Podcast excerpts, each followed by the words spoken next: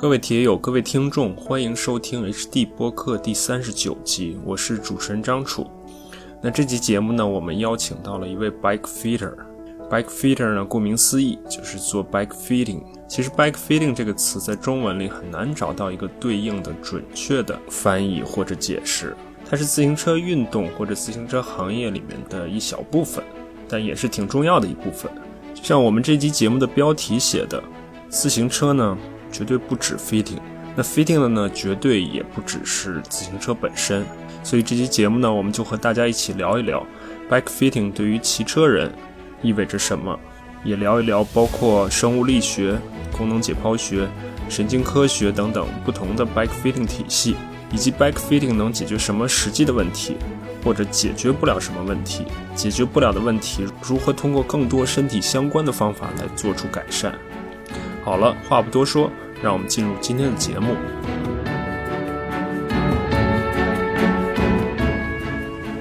啊，好，很高兴今天我们的节目请来了一位嘉宾，他叫陈康乐。康乐呢是在北京和济南经营了两家 bike fitting 的工作室，已经独立运营了四年多的时间。然后最近呢，康乐刚刚拿到了 Steve Hawk bike fitting 的认证，这个也是我们。后面要聊到的一个重点内容，所以我今天呢也坐在康乐在北京的工作室里面，外面秋秋天的阳光也很明媚，嗯，所以康乐呢他的目标是希望能够通过 bike fitting 提升大家的骑行体验和骑行质量，同时呢他也通过 bike fitting 认识了很多很多的朋志同道合的朋友吧，所以先跟我们打个招呼，Hello Hello，大家好，我是康乐，大家都叫我康师傅或者是 Paul，，我的英文名字是 Paul。呃，很高兴今天张楚能够过来，我们俩聊一聊就是 bike fitting 的问题，以及我刚刚就是拿到的 Steve Hogg 的这个 bike fitting 的认证。对，嗯，好啊。其实，在节目开始之前呢，我简单体验了一点点，因为康乐现在的这个 bike fitting 整个过程，他跟我说每一个人就需要四五个小时，我大概体验了有二十分钟的时间吧。也跟自行车，其实我体验的这一部分跟自行车完全没有关系，是在是就是在一个平地上面，然后做一些身体基础的一些测试和一些我看起来很神奇的一些一些改善吧。后面我们可能也会聊到。我们正式开始之前，因为我之前节目可能都是顺着一个人的时间线，那我今天想我们换一个形式啊，我们正式开始之前，我问你几个可能。又简单又难的问题，嗯，然后你尽可能的用简短精炼的语言回答这些问题，好吧？好，好，第一个问题呢，就是说 bike fitting 这件事情对你意味着什么？呃，我觉得从现在开始，bike fitting 来说，bike fitting 对我来说是意味着全部，或者说百分之七十或者百分之八十，我指的就是工作的这种分量上。嗯，然后我觉得我以后包括这个。无论到 多大年纪吧，我觉得我一直会从事这个这个东西。嗯，然后我自己非常享受，或者说，呃，非常开心，能够在这个小的领域里面，能够不断的去让自己知道的多一点。嗯，对，然后也同时能够给到大家越来越好的服务。嗯，我觉得它对我来说还是一个，一方面是我养家糊口的工具，另外一方面我自己也非常热爱它。嗯，再一个就是。就是不断的这个学习的过程，我觉得也是一个发现这个世界，或者说发现这个有意思事情的一个一个很好的媒介。对，好，好，今天我有点感冒啊，可所以声音可能稍微有点不一样。好，第二个问题啊，那 bike fitting 对于你的客户们，对于一个骑车人意味着什么？呃，我觉得 bike fitting 对一个客户来说，从我的角度来说，我觉得 bike fitting 能够给他们一个相对比较正确的。一个骑行的姿势，或者说提高他们的骑行的运动的质量，嗯，能够让他们更喜欢去骑车，更愿意去骑车，嗯，呃，举个我自己的例子，其实我在呃有一段时间我是比较排斥骑自行车的，因为有些问题我自己没办法去解决，嗯，然后我找到 Steve Hogg 之后，其实我在澳洲骑了三四次自行车，嗯，我真的是非常非常难以。想象我能够那么顺畅、那么开心的去踩在这个自行车上，所以我觉得 bike fitting 对于每一个自行车爱好者来说，它其实都是一个很有用的工具。嗯，但是其实说话说回来了，bike fitting 对对客户来说它是一个很有用的工具，但是大家也不要认为 bug fitting 能解决你所有的问题。对，好，所以就是不管 bug fitting 对于你自己意味着什么，它至少能够解决你自己遇到的一些问题，对对吧？对，好吧。好，第三个问题啊，就是我们大家很多人都说，从二零二零疫情，自行车行业就经历了一个爆发式的增长。你因为你这个整个 bike fitting 也算整个自行车行业的一部分，或者说自行车运动的一部分。你从二零二零年到现在两年多的时间，有没有体验到、体会到这个爆发式的增长？呃，坦白来说，我没有体验到爆发式的增长，因为我这边其实卖器材、卖车还是很少的，嗯呃，或者说可以几乎可以忽略不计。嗯但是我也能够感受到，就是越来越多的，就是他之前没有任何自行车运动经历的人，他突然过来找我做 bike fitting，他想要去买车。他买第一台车之前，他就了解相关的信息，嗯然后找到我去做做 bike fitting。这些客户他之前不是在这个我们传统认知的这些自行车圈子里面的朋友。嗯我觉得从这一点上，我觉得哦，确实有越来越多的人他在参与这个运动。嗯对，这是我能感觉到的，我这个自行车行业爆发的一个点。好，第四个问题啊，是一个偏技术性的问题啊，就是在你遇到的案例里面，你觉得是公路车握不了下把的人多，还是铁三车趴不了休息把的人多？我觉得是公路车握不了下巴的人多。嗯嗯，对，我之所以问这个问题，可能就是觉得我自己觉得啊，就是不管是公路车还是铁三车，整个的骑乘姿势还是对一般人还是有一些挑战的。对，不像我们比如说骑一个平平坝的山地车或者平坝的通勤车，并且我们之所以可能会在车上骑行的过程中遇到一些身体的问题，也是因为我们的骑乘的姿势对于身体是有些挑战。对吧？所以就是公路车的下把肯定要比上把要更挑战一点。对，然后休息把，当然休息把可能我这个问题可能是说，一般人可能还是能趴下去，只不过你是不是能够趴得更长、对，更久，对对吧？对，嗯嗯嗯。那最后一个问题就是，你遇到的案例里面，你遇到的客户里面，最主要的两个或者三个问题是什么？嗯，我觉得这个可以从我的角度和客户的角度来回答这两个问题。嗯从我的角度来说，我觉得遇见的最主要的问题就是客户的臀部在自行车的坐垫上，它坐的不正。嗯嗯这是最主要的问题，也是导致大家在骑自行车的过程中，呃，产生的一系列的不适或者疼痛的根本的原因。嗯嗯然后从客户的角度来说，其实也是这个问题，但是客户反馈的这嗯个嗯层面不一样。嗯客户反馈就是两条腿的这个踩踏的这个质量或者说顺畅度不一样，嗯嗯它其实也是跟骨盆的这个在坐垫上位置是不正是有关的。嗯所以其实这个无论是呃客户的角度还是我的角度，它其实是一个问题。那他那他怎么告诉你我两条腿踩踏的效率或者踩踏的感觉不一样的？他就明是自己明显感觉出来的呢，还是说某一个数据告诉他的？呃，很多客户他这样来问我，他说嗯我去自己调锁片的位置，我怎么调都调的不好，嗯我怎么调我也感觉就是不是那么的得劲儿。嗯还有一个就是他在自行车上，他骑行的过程中，无论是短距离还是长距离，他一直在找自己臀部在坐垫上的这位置。啊，嗯对，所以这个就是客户他表达给我的这个意思。嗯嗯对，但是我每当遇到这种问题的话，我就大概能够判断他在自行车上这个坐的位置是不正的。嗯，而且从我的经验，或者说呃从 Steve 那边的经验来说，百分之九十九点九的人在自行车的坐垫上嗯都是坐的不正的。嗯嗯对，那这是呃客户反馈给你的一个问题。那除此之外还有其他的问题吗？比如说明显的疼痛或者？明显的明显的疼痛大部分集中在呃，比方说脖子的酸痛、手掌的麻，还有膝盖的这种单边的这种膝盖的不适，或者说腰的这个不适，以及脚麻的情况。嗯，对，这些是骑自行车大家提到比较多的这种不适或者疼痛。嗯好好，也许我们会针对这每一个问题，在最后的时候，可能你给出一些它的根本原因，或者说你给出一些建议。OK，好，好吧，好好吧，那我们就还是回到我们通常的这种形式，我们顺着时间线聊一聊吧。嗯，就是你是怎么样最开始接触到 bike fitting 这件事情的？呃，其实我一开始进入自行车行业，嗯就是是在深圳的一个自行车代理公司去、嗯去任职，去做销售一些自行车的配件。嗯然后那个时候我们接触到的客户大部分是自行车车店的老板，然后他们就会咨询我们，我们需要什么尺寸的配件，什么样尺寸的车把，什么样这个尺寸的这个座杆之类的。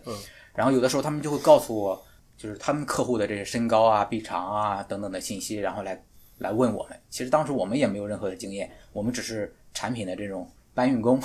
呃，后来就慢慢的了解到，哦，有个 bug fitting 这个一个东西，嗯。然后慢慢的我去了解这个东西，嗯，然后当时在深圳也有呃一两家去做这个东西的，我们也去参观参观，嗯。然后后来觉得，哦 b u g fitting 它能够给到客户，哦，你需要什么样最好的这种配件，嗯，然后从那开始就不断的就关注在 bug fitting 这上面，嗯嗯。然后一直到后来自己换了两三份工作之后，然后其实一直也在，其实一直在关注这方面，嗯。然后一方面去了解不同的 bug fitting 的这种培训的课程，嗯，呃，一方面在了解就是大家对于骑行的这种这种需求吧，嗯。一开始可能是大我我我关注到的可能是对器材的选择，嗯，后来又关注到就是大家对骑车的时候产生的这种各种不同的这种呃不适也好，疼痛也好，或者说那种选车的困惑也好，嗯后来就慢慢的就去学一些 bike fitting 的课程，然后慢慢的就走上这个路了。嗯啊，对，好好。所以在这一次你刚刚从澳洲学回来的经历之前，其实你也去过国外，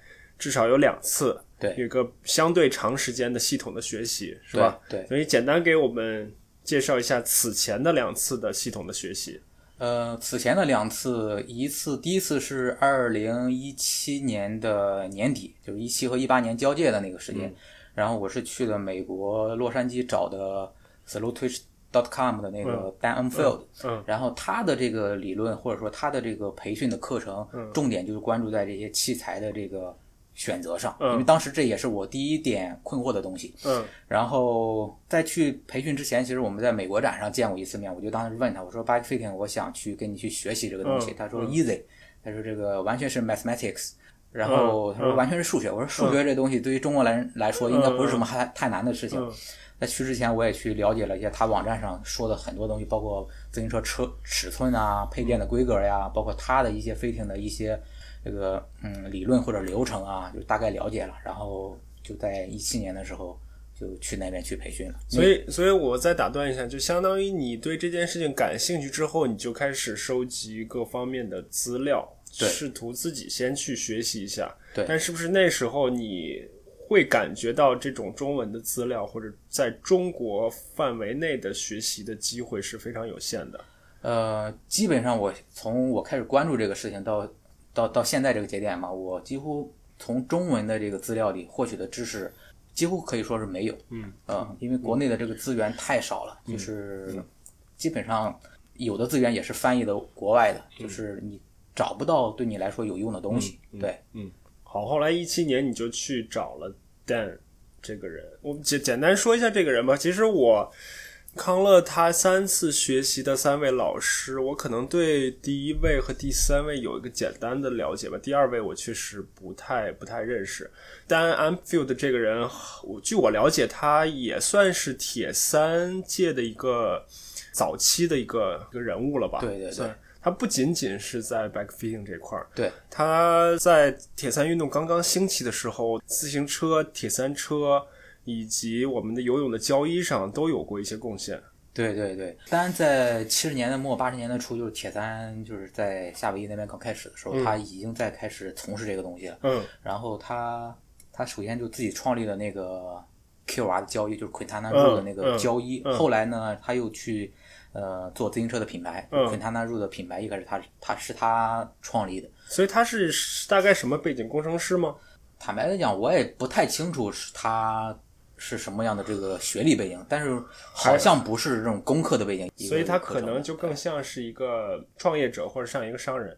对，嗯应该是可以这么讲。嗯，对嗯后来他就经营了一段这个 K R 的品牌之后，嗯他就卖掉了，然后去了那个自行车的一个公司，嗯然后叫呃叫 ABG 集团，就是美国的自行车的一个集团。嗯然后他现在就是那个钛合金的 Lightspeed，就是他们去管理这个，他们是一个一个一个大的公司，在里面好像做了几年之后。回来又创立了这个 Slow Twitch 的这个网站，嗯后来就慢慢的去搞一些这种铁三相关的推广呀，嗯或者说 bike fitting 有关呀，嗯等等。然后我们在自行车里面有个两个尺寸，就是那个 Stack Reach，它是单它提出来的，啊对，所以它跟 Cervelo 的关系应该是比较密切的。嗯然后后来就慢慢的去往这个方向去走了。嗯，好啊。呃，那然后你呃，你觉得跟他二零一七年跟他学习的一个主要的收获，或者说在那边学习的主要的内容是什么呢？呃，我觉得主要的收获就是你能够对单车的这些尺寸，或者说器材的尺寸，以及铁三车的这块儿，嗯呃，你有一个比较就是深入的了解，嗯对吧？嗯呃然后我觉得从那时之后，我基本上对车的器材这块儿基本没有什么盲点了。嗯，对，就是从嗯呃这个车怎么样，那个车怎么样啊，然后以评判车怎么样啊。所以所以大家如果想买车的话，是不是还是可以找你做推荐啊？对，可以，可以，可以，对。好，好。然后第二次学习呢？呃，第二次学习是在二零一八年和二一九年之间的交界的时候，嗯嗯嗯然后去的这个也是美国去找的这个 Porrick Maglin。嗯。Porrick Maglin 它是原先这个 Track Precision Fit，就是嗯推克自行车嗯也有一自己一套嗯这个 bucket fitting 的系统，叫 Precision Fit。嗯。然后它是给这个呃崔克的这些经销商去做培训。嗯。然后他也是崔克的自行车的这个公路自行车的这个职业队的一个飞艇团队里面哦。的嗯。主要的这个飞艇师，包括现在吗包括现在？OK，对，嗯然后所以当时就也是权衡了其他的几家，然后就觉得他其实当时主要是奔着他这个名头去的。我觉得他能够在这么高水平的这个环法呀、环西啊这些高水平、给高水平的运动员去做飞艇，然后去呃给崔克的这经销商去服务，我觉得从这方面他很打动我。另外一个他去提到的比较多的就是这种生物力学的这些东西，嗯，然后就决定了去找他，嗯嗯然后其实包括丹那次，还有还有这个 Porrick 这一次，嗯嗯其实每次的学习的时间基本上只在五天左右。嗯嗯嗯，对，嗯然后跟 Steve 这边是完全不一样的。嗯，第二次的话就是。其实更多的是学习了一些软件的，包括大家看起来比较高端的、比较哇塞的这种嗯 bike fitting 的设备嗯啊，嗯。呃，比方说德国的这个 g i b a g i b a m i z e 的这个压力传感器的这种嗯 pressure mapping 这些东西，还有一一些这种动态捕捉的两 D 的、三 D 的，还有一些就是身体的这种飞行之前的这些这些测试也好，嗯，对，其实更多的我觉得是是一个高端飞行器材的一个一个一个展认知或者说学习之旅，嗯嗯。对。好啊，好啊。对，所以就相当于是你在这两次学习之后，或者说随着这两次学习，你已经开始在国内、在北京、在山东开展你自己的 bike fitting 的工作了，是吧？对，其实，在第一次去找单的时候，那个时候还没有自己去开嗯工作室，嗯然后从丹那边学完回来之后，开始自己去做这个事情，嗯然后去找 Porrick 这次是，就大概有个半年的时间，我去找了他。嗯，所以你觉得就是在最近的这一次去澳洲的学习之前，你那两次学习之后，就这一段时间内，你觉得自己的这整个的 bike fitting 的工作，嗯，开展的怎么样呢？会不会遇到什么瓶颈或者困惑呢？对，其实你说的这段时间，正是我准备去 Steve 这边的全部的时间。嗯，基本上我从 Porrick 那边回来之后，其实我依然对很多问题有自己的这种困惑，嗯而且是非常苦恼的困困惑。那个，而且这个困惑，你好像感觉也没有地方去找到答案。对对对，嗯因为怎么讲呢，就是我我是一个睡眠质量很很很好很好的人，我我对象说我这个睡觉如果三秒睡不着就算失眠。嗯嗯所以，但是在那段时间里面，我对这些东西的这些疑惑或者说困惑，有的时候我经常晚上两三点钟睡不着觉，嗯然后就是很苦恼。嗯然后那段时间的这个 bug fitting 的业务也好，或者说自己对这种 bug fitting 的自己的满意度也好，其实是不太理想的。嗯，对，因为所以就是你自己也有点忐忑，因为你毕竟是作为一个怎么说呢，一个商业的项目，你要面对客户。对对对对，而且你发现了问题，但是这些问题其实有些客户他是不知道的。嗯然后有些有些这个问题你客户也知道，你也知道，但是有些有些问题就是客户他其实不知道嗯你发现的，嗯但是你你总想有一个更好的结果，嗯。然后有些东西你解决不了的时候，你就非常苦恼，然后你就在不断的搜索这些相关的东西，然后一点点的慢慢慢的找到了这个，基本上从二零一八年回来之后，大概半年的时间，嗯，就是我说 Par Paric 这次之后，嗯，可能一九年的年初，二一八年的年底，一九年一九年的年初，就差不多找到 Steel 这个方向了，然后从那个时候就开始，一直到现在，就基本上就准备了两。两年半甚至三年的时间在准备 Steel 这个事情啊，就是相当于你一你你很早就开始关注了，是吧？对对对。后后面可能因为各种各样的原因，没有真正去到那里去学习，对吧？对，嗯。然后在虽然我们现在疫情也还没结束，但是你还觉得还是要下定决心去去学习一下。对对对，这个是非常强烈，嗯，非常强烈，嗯。对，所以就是我们就顺理成章的来到了可能这次的主题，因为节目因为节目开始之前呢，Paul 跟我说，就是他现在在现在这个时间点，他认为所有的 bike fitting 系统只有两种，一种是 Steve Hogg 的系统，一种是非 Steve Hogg 的系统。其实我对 Steve Hogg 呢都有一点点了解，不能说太多吧，一点点吧。嗯，我也觉得他是一个就是。非传统、非主流的这么一个方式，然后他自己有很多自己特有的、个人化的一些一些东西，并不依赖高科技，更多的依赖个人的经验以及背后的整套的体系和理念。对，大概是这样吧。嗯，那所以就是你就从这次经历跟我们聊一聊吧，并且给我们。讲一讲 Steve Hawk 到底是怎么样一个人？嗯，OK，嗯，我觉得最大的区别就是从这三次培训，就是前面的两次和 Steve 这次，我觉得最大的一个区别就是前两次我只每次都只花费了五天的时间，嗯，但是这次我花费了四十五天的时间，嗯，所以从这个时间的长度上来说，呃，也是完全不一样的。另外一个就是之前两次飞行我培训之前，其实我。呃，当然自己也去做一些这种知识的这种前期的准备，嗯，但是没有像 Steve 这次做，我花了两三年的时间。其实不光就是说大家疫情来了，还有一个就是我在不断的去完成一些课程，然后来达到 Steve 的这接收学生的门槛啊。对，所以去有这么长的时间。它有一个明明确的门槛标准吗？还是说它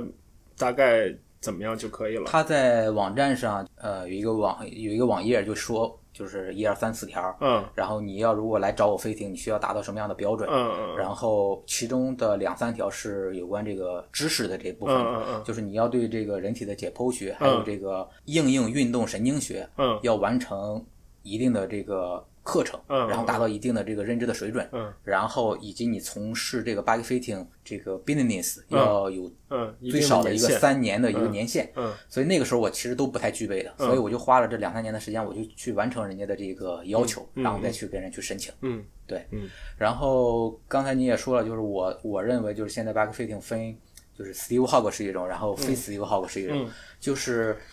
呃，我觉得它代表了两个不同的这个。解决问题的方向，就 Steve，它是一个完全以人体的运动如何运动，然后什么会影响运动，完全从人的这个角度去出发的一个方式和方法。嗯，然后当然也有一些其他的呃这个 fitter，嗯，跟 Steve 他的理念其实是比较相同的，只不过可能呃大家了解的比较少而已。就是 Steve 以 Steve 为代表的吧。嗯。然后但是另外一部分就像一些主流对主流的 body fitting 一样。它其实是用一些呃电脑的软件啊，或者说一些高科技的这种测试的手段啊，然后来去做飞艇。嗯，我觉得我自己之前也用过那些嗯软件，嗯，也接触过那些高科技的，就是很高很高端的这种软件，嗯，或者器材我也接触过。嗯，然后我自己的体验或者说我自己做飞艇的这种经验来说，我觉得它。它不能解决我那些困惑。我刚才说那些两三年时间，我去准备这些东西的时候，我自己是有很多问题的。好，好，那我们我们先不说你的那些问题，你还是给我们说一下 Steve Hogg 这个人到底是怎么样一个人。毕竟你跟他，你是住在他家里，对，我住在他家。你住在他家里，毕竟你跟他生活了有一个多月的时间。对，我觉得，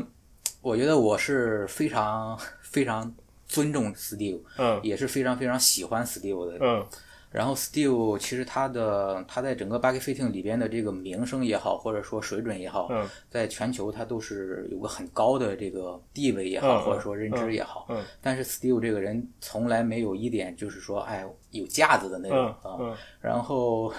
他的背景，对他的背景，他其实一开始的时候，他是一个澳洲橄榄球的运动员，他嗯打了三年的职业，嗯然后但是身体啊受伤啊什么的，嗯然后包括从小的这种调皮捣蛋也好，嗯。他自己身体有很多的受伤，嗯。然后他就通过自行车来就是锻炼康复，嗯。后来发现自行车不是他想象的那样，骑自行车的过程中他也有各种各样的不适，各种各样的疼痛，然后他就会慢慢的去解，就是找这些问题，嗯。慢慢的他就走上了这个研究 bike fitting 的这个 这个过程。嗯。那个时候其实他九十年代还是说两千年左右，他其实不怎么用电脑的，嗯。他其实读书很多，嗯。然后包括跟这个人与人之间的交流，嗯。不同领域的，比方说运动康复师啊、嗯。骨科康复师啊，他跟这些人交流的比较多，然后他就比较愿意涉猎这种各种不同的这种嗯。看待事物的这种角度，嗯。然后慢慢的他就一开始他也是给客人可能是免费做 fitting 啊啊，嗯，然后慢慢的然后积累自己的经验，嗯。然后慢慢的去学习这些东西，嗯。后来就找到了一条这种就是他能够把自己的问题解决了，他还能帮助客户解决问题，嗯。后来偶尔有一段时间，就是，呃，因为他跟很多这种也是其他领域的非主流的科学家、嗯或者说这嗯种医师，他有很多的这个联系。嗯。有一个律师，好像我记得好像是神经啊，还是还是这个 PT 啊，嗯然后他发现了一些这种比较独特的方法，然后确实通过实践也证明是有效的，嗯，然后他就传播开来了，嗯，然后 Steve 也知道这个事儿，他也知道 Steve，然后他就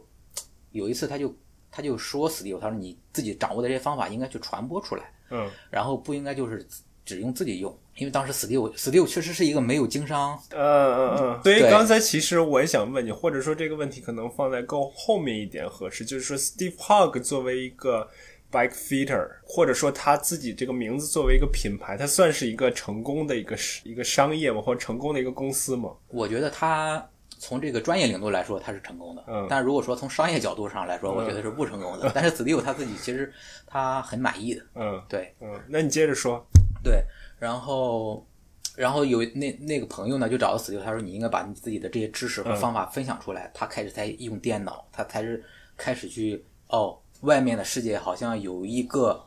叫做 bike fitting 的东西。嗯嗯他其实原先他做这个东西的时候，他不叫 bike fitting，它叫什么它叫 bike position，啊？把就是自行车姿势，嗯或者自行车动作。嗯然后他用了电脑之后，他感觉哦，外面好像有个 bike fitting 这样一个小的行业也好，或者小的圈子也好，嗯他发现啊，这些东西不是他原来这种就是解决不了问题的时候用的那些方法嘛。嗯，然后他就开始把自己的这些东西或者说理念，然后他一开始是给这些杂志去写专栏，嗯。叫那个那个时候叫 Bicycling 哈嗯嗯 Australia 的一个、一个杂志，嗯。慢慢的就是好多人在上面给他提问问题，然后他去回答问题，嗯。后来就慢慢建立了自己的网站，嗯。他一开始网站也不叫 Steve Hogg Bike Fitting，嗯。一开始叫 Cycle Fit，嗯。后来了，然后因为有欧洲也好，美国也好，也有同名的这种网站，所以就更名了。嗯。后来他慢慢的又去走了这个这个就是 Steve Hogg Back Fitting，大家、嗯。大家能看到的一个网站上。嗯对他其实从这个他也是从七十年代初八十年代末，就嗯。跟一开始我们说的单的那个时间，其实点嗯。差不多。嗯。那个时间他就开始自己研究这些东西，嗯。一直研究到现在也有个三十到四十年的这样一个积累。嗯。我觉得还是，反正我这次澳大利亚之行，我觉得是非常非常有收获的，就是我也解决了我自己的之前的对 backfitting 也好的一些所有的问题，嗯，我觉得还是非常值的。对，就如果总结的话，是说达到你的预期，还是超出你的预期？我觉得超出我的预期。超出你的预期对是吧？对，嗯。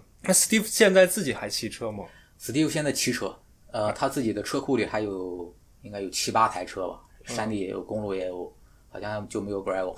嗯，对，然后他我在澳洲的时候，他也跟他去骑过几次车。他今年是多大岁数了？他是今年六十六岁，他应该是五六年出生的。嗯，对嗯。那之前我了解到他，他好像有一点健康状况。对他，Steve 他其实现在他他现在患上了帕金森的这个症状，嗯。所以他的这个说话的这个语音和这个声调都语音很模糊，声调很低，嗯。然后就是帕金森他手抖嘛，身体抖嘛，嗯但是 Steve Steve 我就说 Steve 是一个很好的人，他也是一个很很聪明的人，嗯。就是 Steve 的智商有一百六十多，嗯。然后他自己去找了一些，或者说跟朋友，或者说跟相关的这些呃专业领域的人，嗯他现在把帕金森这个症状控制的基本上能够去，除了打字速度比较慢以外，哦其他的都能够正常生活。哦，对，我觉得还是一个很很很了不起的人。那他的控制自己帕金森症状跟他 bike fitting 的这套方法或者思路是相似的吗？或者说也是有点非主流的吗？我觉得，我觉得应该有这种知识上的这种交、嗯交互，嗯但是不一定就说用 bike fitting 的解决是是那个问题。是是是，呃，但是我觉得 Steve 他对有些东西呢，他并不于迷信于一些就是科班啊、科班出身，或者说大学里面教出来的东西啊，他更多的就是他可能哦，我这个东西可能对他对我这个问题有帮助，或者说不同的角度，他会去深研深深挖这个东西，然后去实践，嗯，呃，实践，然后哦，这东西有效，那我就用用来用。所以就是我们一个很有意思的事情，就是我们可能生活中可能没有，可能我们会听到有一些类似大师级的人物，他呢可能也并没有受过太严谨的这种学术的训练。并且呢，他可能也不是说像我科学家一样，任何事情都要顺着这种科学的体系或者这种循证的体系来进行自己的工作与生活。个体经验、个体的体验，甚至有可能需要靠自己的一些灵性或者悟性来得到。嗯，是这样吗？对对，嗯他更多的是在乎这个这个事情的逻辑，而不仅仅信奉一些，比方说大的牌子，或者说很高的这种这种学术职位。嗯对，他是一个比较善于实践的人。嗯嗯。那我们再说回啊，因为我们说 Steve 是一个非传统、非主流的一个 bike fitting 方法。那我刚刚才康乐也说了，就是我们现在传统的主流的方式。是一个基于生物力学的一个方式。那基于生物力学的方式，我理解啊，就是不管我们用各种高科技的设备，或者用各种高科技的软件呢，一方面是用角度和数据来体现，另一方面可能是用我们现在所谓的大数据人群的一个集合，然后做一个平均或者做一个范围，来指导我们在自行车上面相关的事情，对吧？对，那这里面可能就会存在一些问题。对，是这样的。嗯嗯，这也是就是刚才我们第一就是我们在正式的开始之前，我问到那个问题，什么是你发现的最主要的这 bike fitting 上的问题，就是嗯骨盆做的不正的问题。嗯，因为基于传统的生物力学的这个角度呢，它其实我们无论是其他的这种动态捕捉也好，或者说其他的这种三 D、两 D 的这种呃 fitting 软件也好，它其实捕捉的是我们关节，然后从侧面去捕捉关节，或者说有的时候还有也有的从背背后去捕捉这些嗯数据。嗯，但是生物力学它有一个基础，就是你有两个好的这个神经控制。嗯，然后你才有这个好的这个生物力学。当你的神经控制然后就是出现障碍的时候，或者说呃你的这个本体感受出现出现这种、呃这个障碍的时候，你的这个生物力学是有问题的。嗯，就是我们说的那种代偿。嗯，对吧？你身体如果说因为自行车是一个对称的器材，嗯，你人体大部分人是。不对称的，那不对称就表现在这个骨盆的这种侧倾或者旋转或者前后倾，嗯，包括两侧的这种脊柱的侧弯，嗯，包括这种，比方说你摔车的时候右侧肩膀着地，或者说你做这种体态的这种不平衡导致的身体两侧肌肉的不平衡，你都会有一个身体左右的不平衡，嗯，那你在这个自行车上就会出现各种各样的代偿，嗯，那这种代偿的话之后的话，你两侧采集的身体的这种生物力学的这种角度也好或者轨迹也好，它两侧一定是不一样的，嗯。那你参考哪一侧，这个是一方面；另外一个就这个东西它能够解决多少问题是一方面，嗯，对吧？我觉得还是做 bike fitting，其实 Steve 的这套方法还是回归到这个人体的运动的本质，然后自行车踩踏的这个本质上来，嗯，如何把这个这个踩踏运动也是一个运动嘛，如何把这个运动的这个质量提高，如何把运动的这个效率提高，然后如何能够在解决两个问题的基础上，然后来。解决身体的这些不适啊、疼痛啊，嗯，我觉得光是从生物力学的这个角度，这一个单单方面的这个观点来看，其实不全面的，因为人体是一个很复杂的系统，嗯，对吧？各种各样的就是神经系统、消化系统、生殖系统、内内分泌系统，生物力学只是一个一个很简单的，或者说很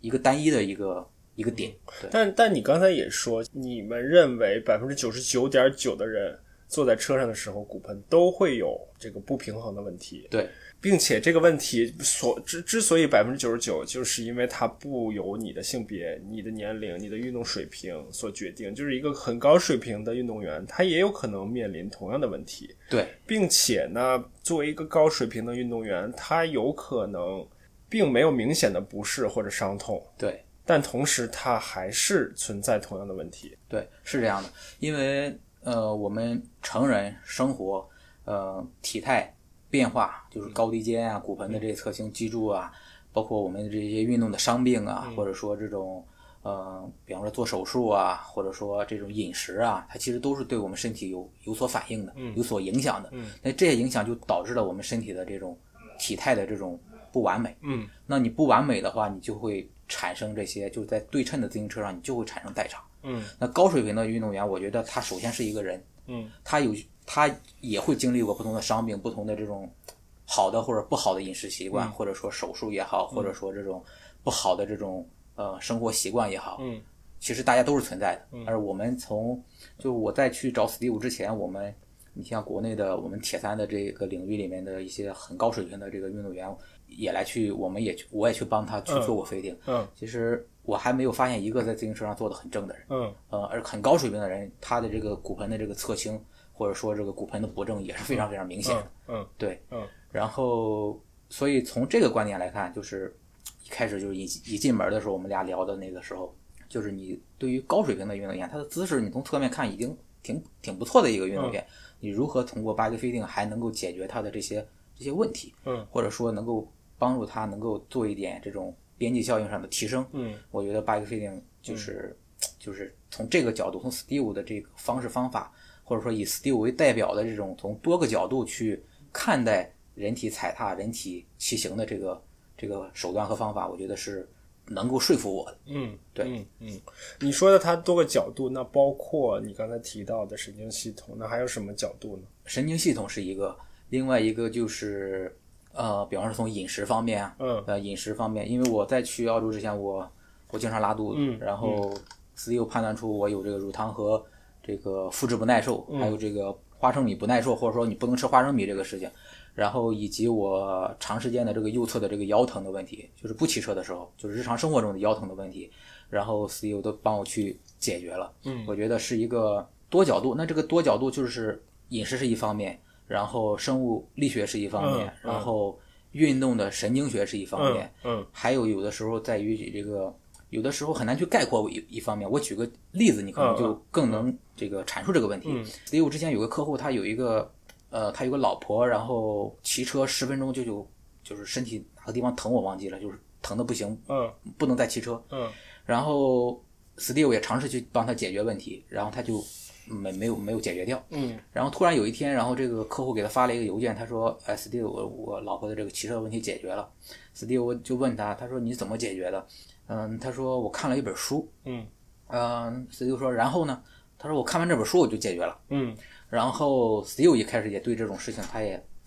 挺挺困惑的，或者说感觉挺玄学的。嗯然后他就问什么书，然后以及他们之间的这些信念的往来。嗯，然后这本书叫这个就是三 John Sano，就美国的一个医师或者说这种教授的一个角色。嗯他解决这个问题应该是从这个大脑或者说你的心智，还没有看那本书。嗯，我虽然有这本书，嗯嗯对，然后就是通过你的大脑或者说你的这个精神世界来改变你的这些身体长期的疼痛。，OK，我觉得也是从这个影响你的就是心理。嗯还有你的神经，嗯。还有你的情绪这方面，然后来改善了他长期的身体的病痛。嗯。我觉得从这一方面来讲，就是它并不一定是说从其他的这个方面，就比方说从心理学，嗯。或者从这种、嗯。呃运动康复学，嗯呃或者说这种神经应用学，嗯。呃以及其他的就是比方说营养学，有关人体的或有关人体运动的，我觉得所有的学科它都会对对，所以所以你之前提到的困惑是包括这方面吗？就是说你提到困惑是我只是很难解决客户在自行车上遇到的一些问题，还是说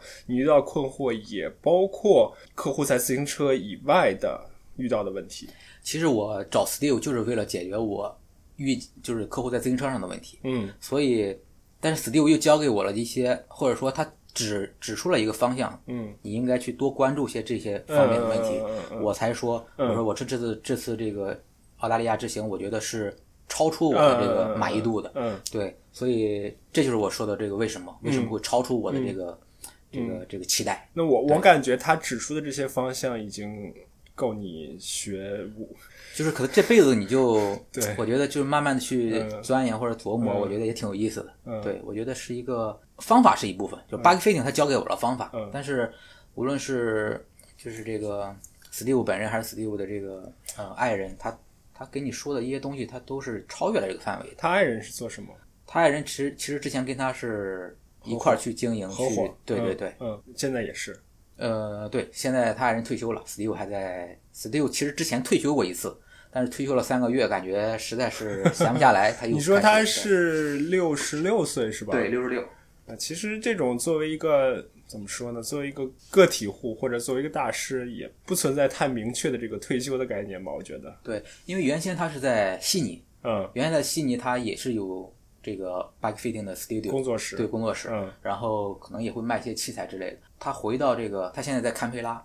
嗯然后他中间回堪培拉之后，他可能应该退休过一段时间，后来又闲不住，然后又去在堪培拉的一个车店里，他去有一块自己的地方，然后就我们先不说自行车以外啊，就还是说自行车本身，就是现在的你这套体系就会更多的关注到人本身。对，然后我们刚才也提到，就是有很多的时间其实是不用你在车上坐着的，对我们的工作是在地面上或者在一个治疗床上对去发现、去解决的。对那你简单跟我们说一下现在的一个一个工作流程。呃，工作流程是这样的，就是首先第一点，我们跟大家去有一个大概十分钟左右的一个面谈。嗯首先询问大家，呃，询问客户你主要想通过 bug fitting 解决什么问题？嗯因为这是最直接的，对吧？你收客户钱就解决问题嘛。嗯然后另外一个就是他自己身体的一些，比方说伤病也好，或者说手术的这个历史也好，或者说这种饮食习惯也好，或者说平常有没有做拉伸这种，就是对体态的管理也好，呃，以及你的呃职业啊，或者说你的平常骑行的这种目标，比方有的人可能竞赛，有的人可能是休闲，嗯，然后以及你平常骑行的这个自行车的这个呃里程或者说时间，嗯。啊，就是了解一个大概。然后之后呢，我们会呃先让客户去上他的这个自行车，嗯、如果有车的话，嗯，我们先在自行车上就大概的看一下，就是他想要解决的问题大概是因为什么原因导致的，嗯。然后之后我们就下就是暂时不上自行车了，嗯。之后的三个半小时或者说四个小时，我们都是在筛查和这个解决客户的身体的问题。嗯，这个问题其实主要是解决神经控制的这些问题。嗯。三个小时，这三个小时里边，基本上是从一开始从骨盆这个位置开始，嗯。然后从这个呼吸的膈肌，包括到这个头骨，嗯。包括脊椎，包括我们肌肉啊、就是从我们腰腰以上，然后一直到两腿的这个肌肉的筛查，嗯嗯。然后之后再做身体柔韧性的测试，嗯。然后做完这些东西之后，我们把身体的这些问题解决掉之后，解决骨盆的这个侧倾啊、前翻、前倾、后倾的问题，嗯然后我们再去判断长短腿的问题。解决完这些问题之后，我们就开始去做这个骑行鞋的足底的矫正的问题，嗯包括前足、中足、后足的这个矫正。嗯矫正完这些，然后差不多就三四个小时过去了，嗯然后我们再去上自行车，嗯嗯然后上自行车，然后去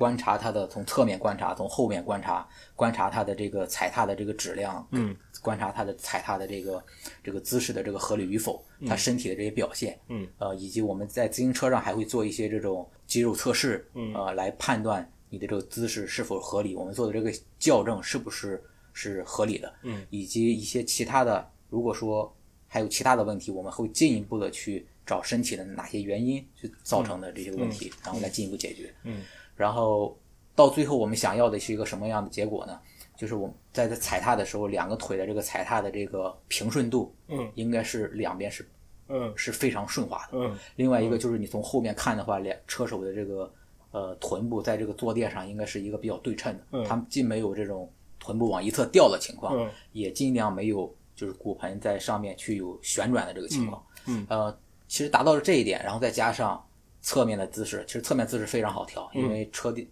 车座和车把其实是一个相对来说很容易去改变的东西。嗯呃，你改变那些整体的框架的姿势，其实你的姿势只要踩踏的这个质量上来了，嗯，呃，整体的姿势你是一个比较放松啊、然后比较有效率的，然后这样的一个姿势，其实已经达到我们的标准。但但即使你现在这套体系里面，你还会跟客户去说，你的车架大了小了吗？如果它真的大了小了的话，是的，是的，也还会还也还是会去关注这一点，是吧？也也还是要关注器材，嗯因为你其实，在做完 body work 这些东西之后，嗯你还是要回归到自行车上。嗯那自行车的它的尺寸到底合不合适？嗯这个器材的这个规格到底合不合理？嗯你还是要考量。OK 对，OK，但是相对来说，你觉得这件事情就变得很简单？变得很简单了，因为器材的话，人是最主要的，bike fitting 人是最主要的，嗯因为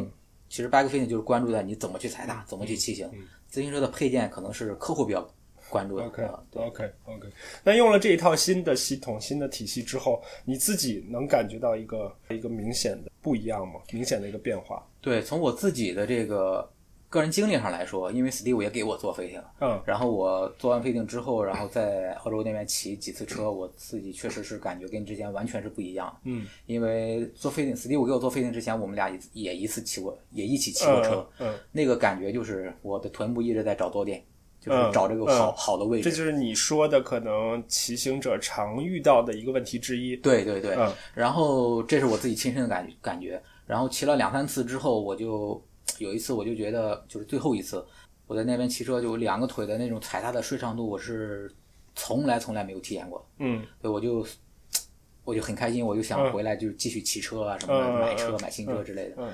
那还有一个啊，我们之前似乎也讨论过，就是大多数来做 bike fitting 人，要么可能他是为从买车或者换车的需求出发，要么他可能是确实遇到了一些问题，他有明显的不适或者有明显的疼痛，他才来做。才来做 fitting。对我们之前讨论就是以我自己为例，就是我其实并没有明显的不适或者疼痛，对然后我可能比如说假设我也没有换车或者买车的需求的话，对这种人相对来说还是小比例，对吧？对，相对来说比较小比例。嗯，对，嗯。另外一个就是就是人还是一个很复杂的一个一个生物体。嗯有的比方说同样的这种呃身体的代偿，有的人可能一辈子你这样骑嗯都没有问题，嗯他都不会有伤痛，也都不会有反应。嗯但是对于另外的人，他可能就很快的就感受到这种反应。嗯但是从这个无论是生物力学或者说呃这个神经控制这块儿来看的话，你只要把这个动作的这个质量提高上来，而不再关注在这个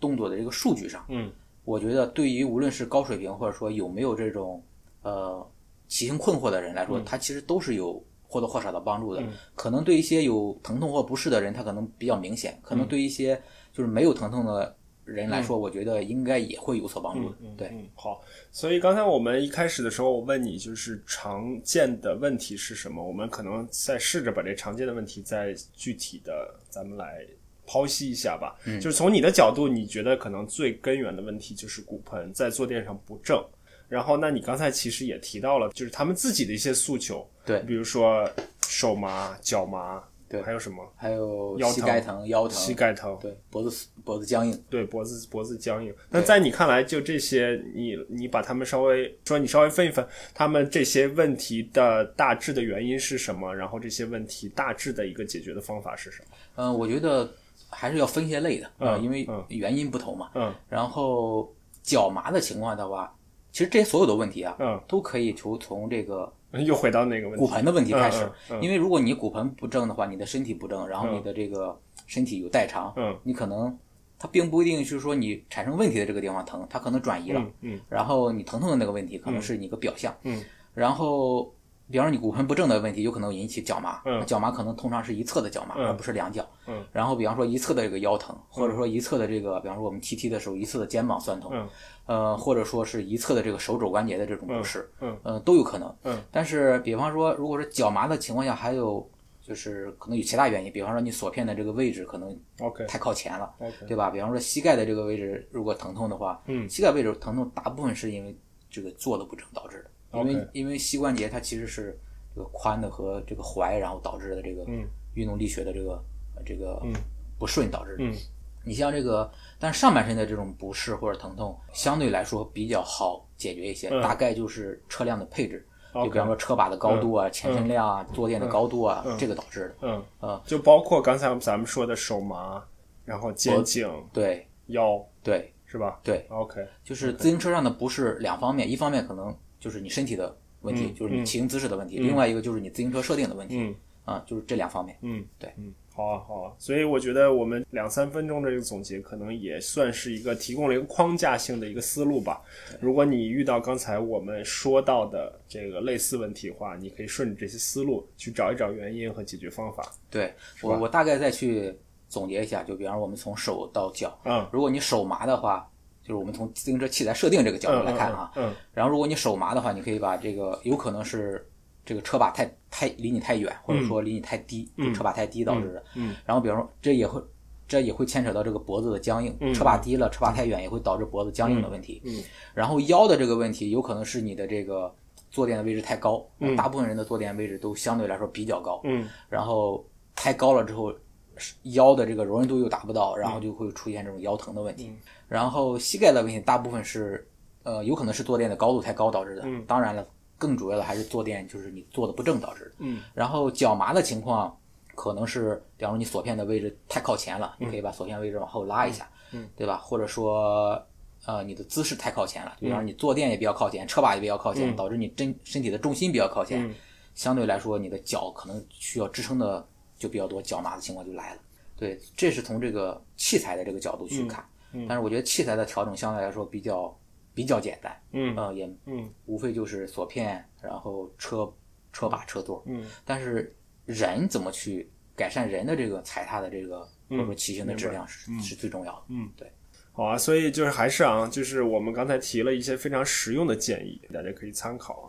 刚才我们还是说的自行人和自行车的，因为毕竟是 bike fitting 嘛，人和自行车。但是我们此前其实也表达了这个意思，bike fitting 这件事情，至少是康乐从澳洲学习回来，他自己也能体会到，bike fitting 这件事情不仅仅是 bike fitting，就包括 Steve 帮助他解决他的饮食的问题，解决他不骑车时候腰痛的问题。节目正式开始之前，我跟康乐也聊。就他现在学习的这一套东西，他掌握的这相关的一些知识，其实不仅仅可以应用于自行车这一项运动。对，包括你说 Steve 也有很多其他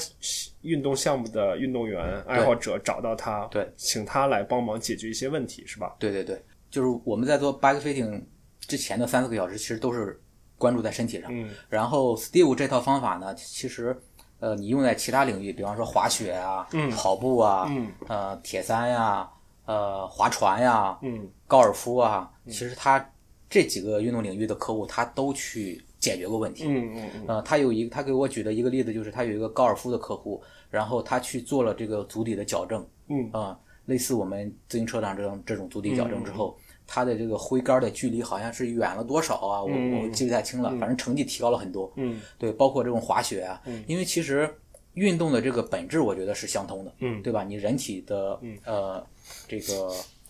呃人体的本身的这个身体的机能，人体的对于自己呃这个本体感受的这种反馈的这种质量，嗯，其实 Steve 更多的这套飞顶系统，它其实最根本上是就是提高你自己身体的本体感受的一个方面，嗯。然后你本体感受好了，这个本体感受就是你在这个空间里，或者说你在这个地面上，你去感知自己的身体在空间里的这个位置和是个事物之间的这个相对关系。你比方说滑雪的话，你跟这个雪板之间是有连接的。你腾空之后，你可能会跟这个地面的这种空间距离感啊，它也是有这种本体感受的这种反馈的，都是一些下意识的这些这些动作，对吧？那你解决些一些这种足底的这种。本体感受，或者说解决你身体的这种左右的不平衡，解决你身体的这种呼吸也好，或者说这种呃呃各种关节的这种呃这个机能的这种关节活动度也好，其实你无论是骑自行车、跑步或者铁三。甚至你自己的日常生活，你也会有一个更好的身体。对，所以就是我在做教练的过程中，我也能非常明显的感觉到，比如说游泳这个项目，我作为教练，我能很明确的感受到，我不能解决这个人的所有的问题，但同时，我作为游泳教练，我不仅仅是帮助他解决他游泳相关的一些问题或者困惑。我觉得我们两个人在这方面应该是有有一定共识的，嗯，就是你，我相信你也会在之后去通过 bike fitting，只是 bike fitting 只是一个只是一个契机，对。或者只是一个媒介，对，然后通过这个你去帮助他，在可能的情况下帮助他解决更多的问题，更多相关的问题，对对对。对吧？对，嗯。对，这个就跟 Steve 一直跟我们聊的，跟我们说的一样，就是呃，这只是一个窗口，你可以把这个东西应用到其他更多的领域，嗯，就可能会呃，比方说把你的 business 做好，嗯。但是我觉得更多的是一个人与人之间这种沟通的这种嗯。这种这种质量也好，或者说这种深度也好，嗯就是跟之客户之间或者朋友之间，嗯。他买你的服务了，然后你能够提供给他更多的这个东西，我觉得能够去改善他的生活，改善他的运动也好，我觉得人与人之间的关系，我觉得这个是最重要的。嗯，你有没有试着去跟踪一下这个这相关的效果？比如说，我建议你去拉伸、做瑜伽、做普拉提、做一些物理治疗，甚至比如说做一些按摩等等等等的。嗯，你有试着去跟跟踪一下这样的效果吗？呃，坦白讲，跟踪的比较少，大部分是客户给我反馈。嗯呃，我们有一个客户，就是那是在去 Steve 这边之前了，嗯我去呃建议他去做一个运动康复，因为他的这个他除了自行车之外，他还经常去登山。嗯。他登山的时候，爬香山，他的这个膝盖前侧老是疼，嗯。然后疼，然后这个坦白来讲，我也不知道到底是什么原因导致的。嗯我就说你可以去运动康复这个领域嗯。去、去去出一些这个方案。嗯。他确实也去去做嗯了，然后花了几千块钱报了课程，上了十节课。嗯。他给我反馈，做到第六节课的时候，他就给我反馈，他说康乐这个真的不一样。我之前爬香山的时候，爬到山顶，这个膝盖就是不行，嗯。他就要拄着那种登山杖上去。他说我六节课之后，我再去爬山的时候，我首先这个膝盖没有问题了，嗯。另外一个就是你爬到山顶的时候，这个身体的这个感受是不一样的，嗯你感觉更轻松了，然后是另外一个层面的。嗯。我觉得这个就是一个很正向的反馈。对，所以啊，所以就是说，随着一方面我们作为专业人士，尽可能去扩充自己的知识体系和专业领域；但另一方面，可能谁都不是万能的，我们总总有解决不了的事情，对解决不了的事情还是交给专业专专业的人去做。对，还有什么吗？还有什么你能想到的，或者你想说的？我想说的就是给大家的一个建议，嗯就是日常生活中的时候，无论是走路，或者说呃骑车，呃或者说开车，或者说坐办公室，把腰板挺起来，嗯就是保证自己的这种体态的这种管理，有一个有意识的去管理。嗯你只有把这个腰板挺直了，然后你才有一个好的体态。这是一个也是 Steve 教给我的一个很很有用的方法。Steve 现在六十六岁了，但是你看他的照片，你感觉他的精气神非常非常棒。他就是你无论是站和坐的时候，你要保证这个身体的这种笔直，因为我们每天人体受的都受重力的影响。慢慢的，如果不保持体态的话，就像那种就是老年人可能会弯腰驼背。所以从 Steve 的角度，他是说我只是有意的去保持体态呢，还是说我做一些相关的动作来去克服我日常生活中的问题呃，他是每天都有一个多小时的拉伸的。啊？对，嗯，所以他，但是这个我刚才说的这个保持这个也要做。良好的站立嗯也是要做的，这也是都是习惯，就一点点的这种加成，慢慢的就把这个身体改善过来了。这其实也是我想说的，就是我们可能也是自行车的一个问题啊。嗯，我不知道你是不是有体会，就是我们现在现代人的体态的问题，很多时候其实很多时候就是跟我们的工作生活习惯直接相关的嘛。对。我们长期是坐在办公室，嗯，这个髋处于一个屈曲的位置，对。然后我们长期是伏案工作，对。所以我们的我们的肩颈以及我们的胸背嗯。是处于这么样一个大家都可以想象，虽然我们是音频节目，但是你可以想象在电脑前工作的一个人是怎么样一个体态，对。所以就出现了我们所谓的这种上上交叉综合症、下交叉综合症。对，那作为自行车来说呢，其实它和我们你坐在自行车上和你坐在椅子上办公其实是有一点类似的，所以就有一个说法是，自行车运动员，不管是自行车运动员还是自行车爱好者，你的上交叉综合症在你骑车的过程中其实是被被加剧的，或者说至少至少不会被缓解的。所以这这点你你有感觉吗？就是比如说一个骑车骑得挺好的人，这个颈部的前倾啊，然后这个肩部的对圆肩驼背的驼背的这种感觉吧，或者说他的髋关节嗯的这个就是长期处于屈曲的状态，髋这个髋屈的这个肌肉非常的紧张，这种感觉。对，包括臀肌可能会相应的变变得松弛，这种感觉，你会你会有这种感受或者经验吗？不能叫经验，或者说能够发现这些嗯这些问题，因为这个骑自行车的时候，很多人的这个臀肌，尤其是你你你骨盆偏向一侧的时候，嗯。你去在后面去触摸它的臀肌的时候，嗯一侧软一侧硬，嗯。那肯定另外那个软的那一侧，它你正常需要它工作，它工作没有、没有在工作，嗯。这就是一种一种表现。另外一个就是你的这个屈髋肌，比方说髂腰肌这块太紧张，嗯。太紧张，有的时候你骑车的时候，它拉着你的这个腰，有的时候腰疼就是因为髂腰肌太紧张导致所以这都是问题。但是这又回到了就是你的身体的这个机能，它有的地方是不是那么的，就是比方说活动度不是太好，嗯或者说肌肉的太紧张、或者太松弛，你该用这块肌肉的时候用不起来，或者说你不该用这个肌肉的时候，它肌肉一直在工作，嗯那就会出现代偿，然后出现这种自行车的这种问题。嗯，对，所以就是我们如果只说自行车运动呢，它是一个很好的运动，但你也不能说我喜欢这项运动，我就无止境的去投入在这一项运动里面。作为一个健康的、功能完整的人，你还是要从我们的动作质量出发，或者说像康乐说的，从我们的体态出发，然后从我们的基础的这种身体的灵活性、稳定性出发，嗯，把这些东西做好，然后我们再去谈论运动表现。对，但是我有一个有一个呃有一个观点吧，嗯就是我觉得自行车从也是一个很好的一个检验你身体的质量的一个运动，嗯因为自行车是一个对称的，人如果是不对称的话，它能立马就体现出来。嗯假如说你像比方跑步的人，他可能比方说嗯有体态的问题，嗯但是他跑步这个速度依然很快，然后成绩依然很好，嗯他可能就不太去关注这个东西。嗯但是，一旦把你放在一个自行车上，你去踩踏，你出现问题的时候，你就你就想去解决这个问题的时候你才能关注到哦，走到这个路上。我觉得是一个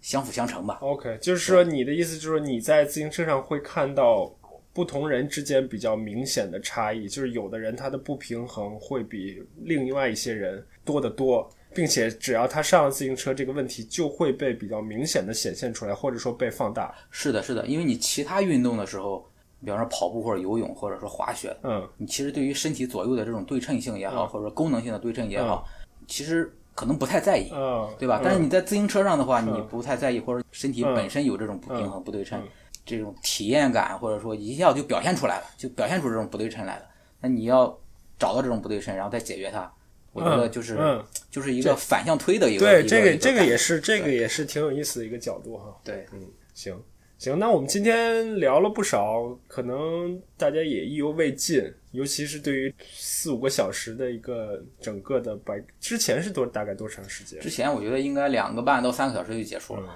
对，所以呢，我也会把康乐的相关的一些信息放在我们的节目下面，然后有兴趣的也可以跟他联系，不管你是不是做吧，反正大家都保持保持一个交流，保持一个开放，就像就像康乐说的，Steve 他是一个很开放的人，对，就是他会到不同的地方去去学习，对是吧？对嗯，Steve 的学习更多的是从就是跟不同的人交流，以及从书本上或者说任何他能接触到的资源上。嗯，对，他是一个很 open mind 的人。嗯，对嗯，行，挺好。那谢谢谢康乐，感谢感感谢谢张楚过来大家聊，我觉得也很开心。好，好，好，那就先这次就先这样。好好好，好拜拜好，拜拜。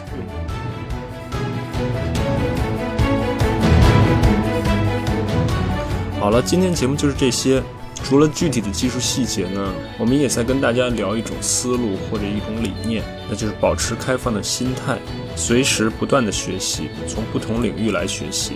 注重有效的、深入的沟通。